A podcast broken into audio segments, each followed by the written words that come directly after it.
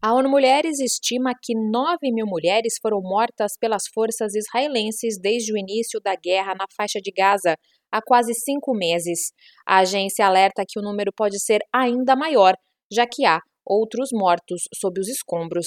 A Agência das Nações Unidas avalia que o conflito no enclave também é uma guerra contra as mulheres, que continuam a sofrer com seus impactos. Em comunicado, a entidade afirma que mulheres estão sendo mortas e feridas a um ritmo sem precedentes. A ONU Mulheres alerta que, sem o fim da violência, cerca de 63 mulheres podem ser mortas diariamente.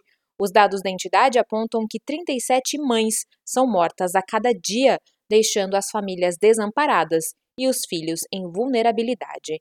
Esta semana, as agências da ONU alertaram o Conselho de Segurança sobre a fome iminente em Gaza, onde toda a população de 2,3 milhões de pessoas enfrentará, em breve, níveis agudos de insegurança alimentar, a maior proporção já registrada.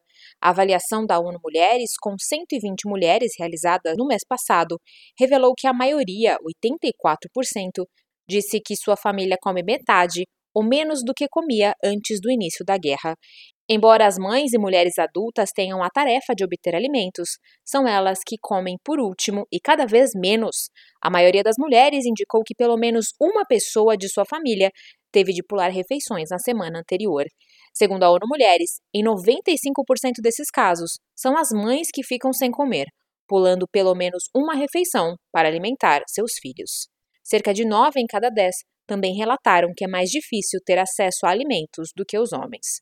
Da ONU News, em Nova York, Mayra Lopes.